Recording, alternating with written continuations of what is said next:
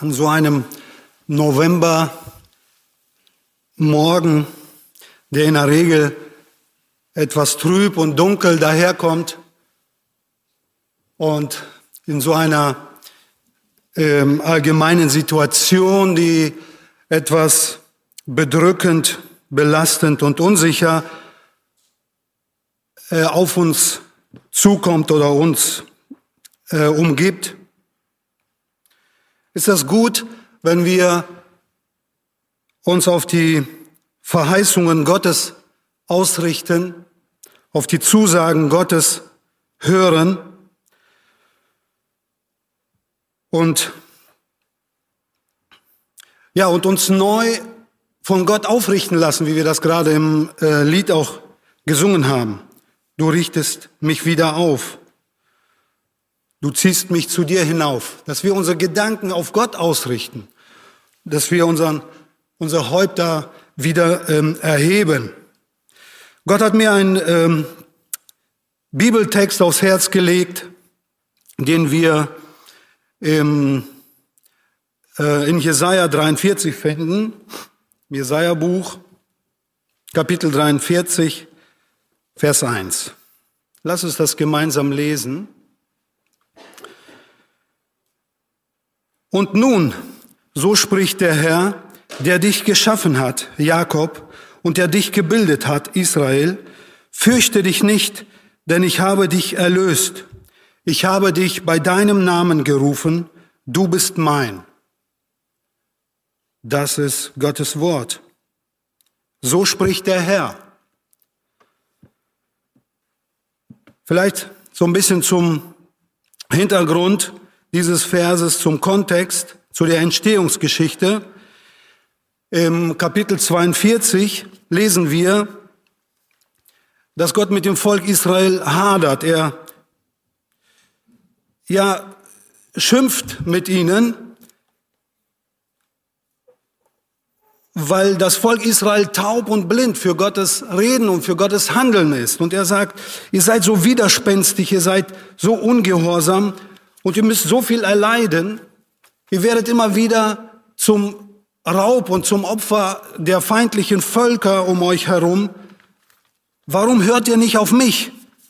Und ich muss euch strafen, ich lasse so viele Dinge zu und ihr müsst so viel Leid ertragen.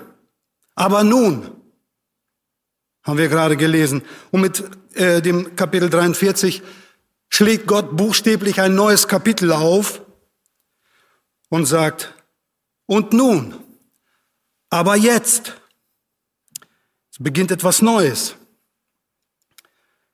Aber jetzt, Gott hat uns etwas zu sagen. Fürchte dich nicht. Das ist die Botschaft, die Gott uns heute Morgen sagen möchte, zurufen möchte. Fürchte dich nicht. Und aktuell hat man den Eindruck, dass ähm, die Angst das beherrschende Gefühl in der Gesellschaft ist. Und diese Angst, sie hat uns fest im Griff. Und es gibt vieles, das uns Angst machen kann. Die eine Angst ist größer, die andere kleiner. Da sind schwindelnde Höhen oder tiefe Abgründe. Da ist Dunkelheit, Krankheit, Virus, Impfung, Quarantäne, Arbeitsplatzverlust, finanzieller Ruin, Einsamkeit und all diese Dinge und viel mehr. Und neu zu der Familie der Angst ist jetzt die Angst mit Namen FOMO dazugekommen. Weiß nicht, ob ihr davon gehört habt. Kennt jemand FOMO? Sehr gut. Fear of Missing Out. Zu Deutsch Angst, etwas zu verpassen. Und deshalb ist man nahezu ständig online. Ja? Und in einem Lied heißt es, bin ständig erreichbar und erreiche doch gar nichts. FOMO, Fear of Missing Out. Was kann alles passieren oder auch nicht passieren? Wie läuft dein Leben und wann und wie wird es enden. Und das ist der Goliath unter den Ängsten, der Tod. Und Jesus sagt, in der Welt habt ihr Angst. Es ist eine Tatsache, dass wir Angst haben, können wir nicht absprechen, können wir nicht einfach wegdiskutieren. Es ist eine Realität, dass wir in, in der gefallenen, sündigen Welt Angst haben. Und das dürfen wir auch nicht kleinreden. Die Angst ist da. Aber Angst ist auch eine Schutzfunktion. Und ich meine, sie ist uns von Gott gegeben. Eine Schutzfunktion vor Schmerz, vor Leid und letztendlich vor Tod. Ja, wenn ich eine schmerzhafte Erfahrung mit einer heißen Herdplatte gemacht habe, dann werde ich nächstes Mal vorsichtig Angst haben, äh, in der Nähe einer heißen Herdplatte oder etwas sehr heißem äh, äh, werde ich Angst haben, weil es könnte mir Schmerz, Leid und vielleicht im Extremfall ja auch den Tod bringen. Also ist Angst zunächst mal eine Schutzfunktion, äh, etwas Gutes. Genauso wie Lampenfieber, Nervosität zunächst einmal nichts Schlimmes ist. Aber Lampenfieber, Nervosität und Angst, sie darf, all das darf mich nicht beherrschen, es darf mich nicht lähmen. Gott sagt, fürchte dich nicht. Und diese Zusage, dieser Zuspruch Gottes zieht sich wie ein Regenbogen über die ganze Bibel. Angefangen bei Abraham, wo Gott zu Abraham sagt, Abraham, zieh in ein neues Land, geh nach Kanaan und ich werde mit dir sein. Und so zieht sich dieser Zuspruch Gottes, fürchte dich nicht über die Propheten des Alten Testaments, über die Engel bei der Geburt, Weihnachten, wir werden das nächsten Monat schon wieder hören. Das erste, was die Engel den Hirten auf dem Felde zuriefen, war, fürchtet euch nicht. Siehe, ich verkündige euch eine große Freude, euch ist heute der Heiland geboren. Fürchtet euch nicht. Und dann bei der Auferstehung, Ostern, als die Frauen in das leere Grab kamen, saß da eine Lichtgestalt, äh, ein Engel. Und als erstes sagte der Engel nicht, hallo, wie geht's? Als erstes rief er zu den Frauen, fürchtet euch nicht. Der, den ihr sucht, Jesus ist auferstanden, er lebt. Das ist der Ruf Gottes an uns Menschen. Und das ist ein Teil des Evangeliums. Fürchte dich nicht. Und dieser Ruf zieht sich weiter. Jesus begrüßte seine Jünger, als er auferstanden ist, der auferstandene Jesus, immer wieder mit Fürchtet euch nicht.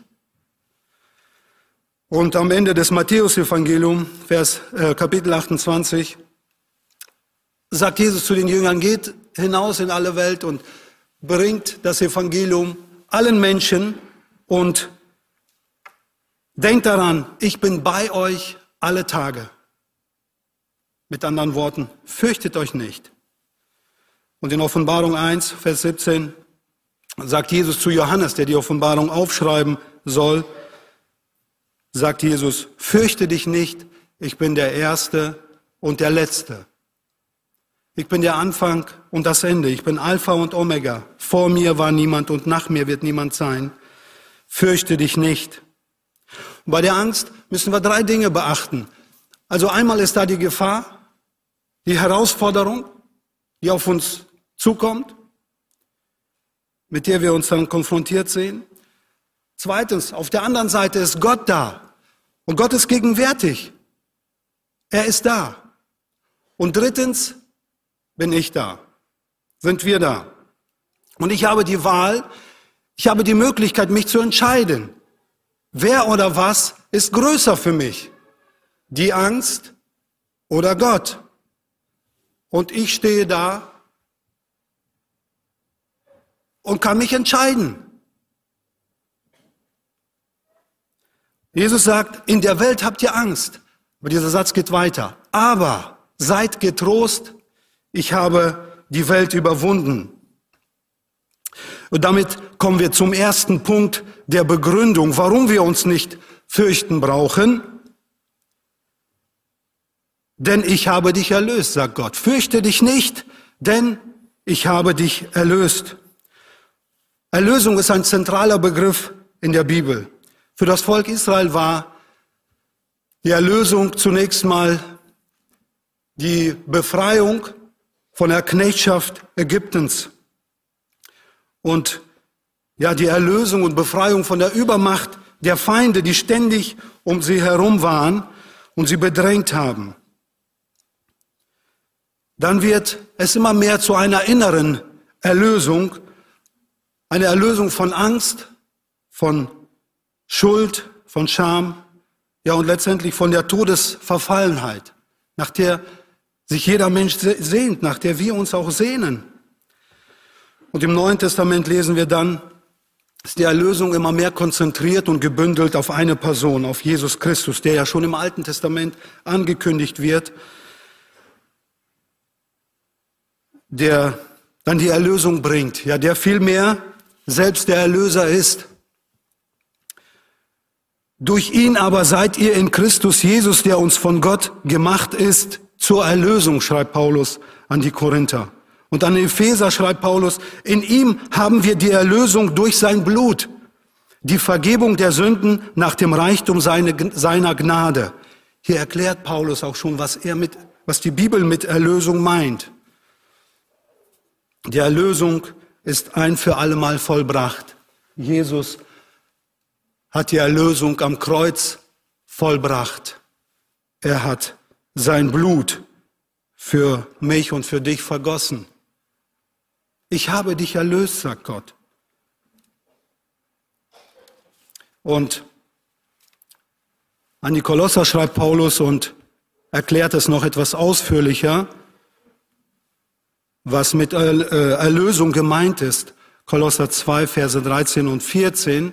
Dort lesen wir, er hat auch euch, die ihr tot wart in den Übertretungen und im unbeschnittenen Zustand eures Fleisches, mit ihm lebendig gemacht indem er euch alle Übertretungen vergab. Und er hat die gegen uns gerichtete Schuldschrift ausgelöscht, die durch Satzungen uns entgegenstand und hat sie aus dem Weg geschafft, indem er sie ans Kreuz heftete. Jesus hat unsere Schuld, unsere Schuldschrift ans Kreuz geheftet und damit die Erlösung ein für alle Mal vollbracht. Und das ist das, was wir im Abendmahl feiern, woran wir gedenken, woran wir uns erinnern. Heute auch wieder. Jesus hat die Erlösung vollbracht. Und für uns gilt, es ist vollbracht. Ich habe dich erlöst. Es ist geschehen. Und wir kommen dann zum zweiten Punkt, zu der zweiten Begründung, warum wir uns nicht fürchten brauchen. Gott sagt, fürchte dich nicht, denn ich habe dich bei deinem Namen gerufen. Wir haben das so schön gerade in der, äh, so äh, anschaulich in der Geschichte hier von den Kindern auch gehört. Ich habe dich bei deinem Namen gerufen. Ja, die ganze Bibel ist ein Ruf Gottes an uns Menschen. Gott ruft den Menschen. Und dieser Ruf beginnt bei Adam und klingt durch bis zur Offenbarung. In 1. Mose Kapitel 3, da lesen wir, Gott ruft Adam. Kapitel 3, Verse 9 und 10. Aber Gott der Herr rief Adam, Adam heißt übrigens äh, im Hebräischen Mensch. Gott ruft den Menschen, wo bist du? Und Adam antwortete, ich hörte dich im Garten, ich hatte Angst. Ich hörte dich im Garten und hatte Angst. Adam sündigt, läuft weg, versteckt sich.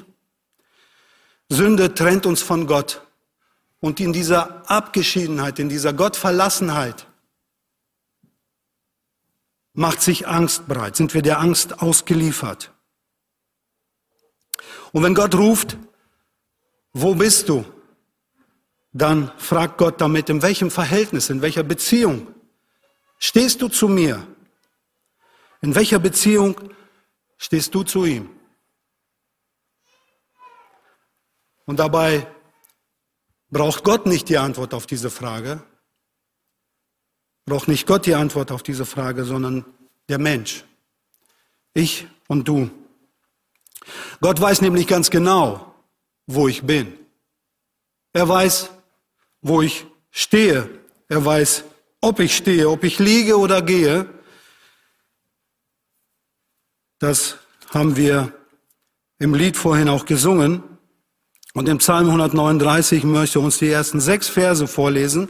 Es geht dann ja noch weiter, aber ich lese mal die ersten sechs Verse, Psalm 139. Herr, du erforschst mich und kennst mich. Ich sitze oder stehe, so weißt du es.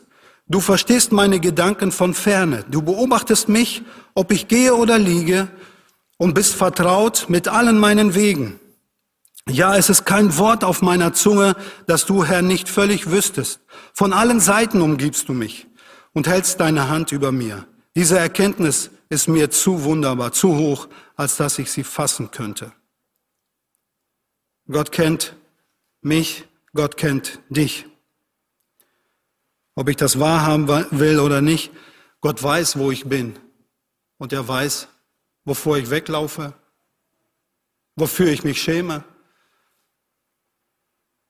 wo ich mich versteckt halte.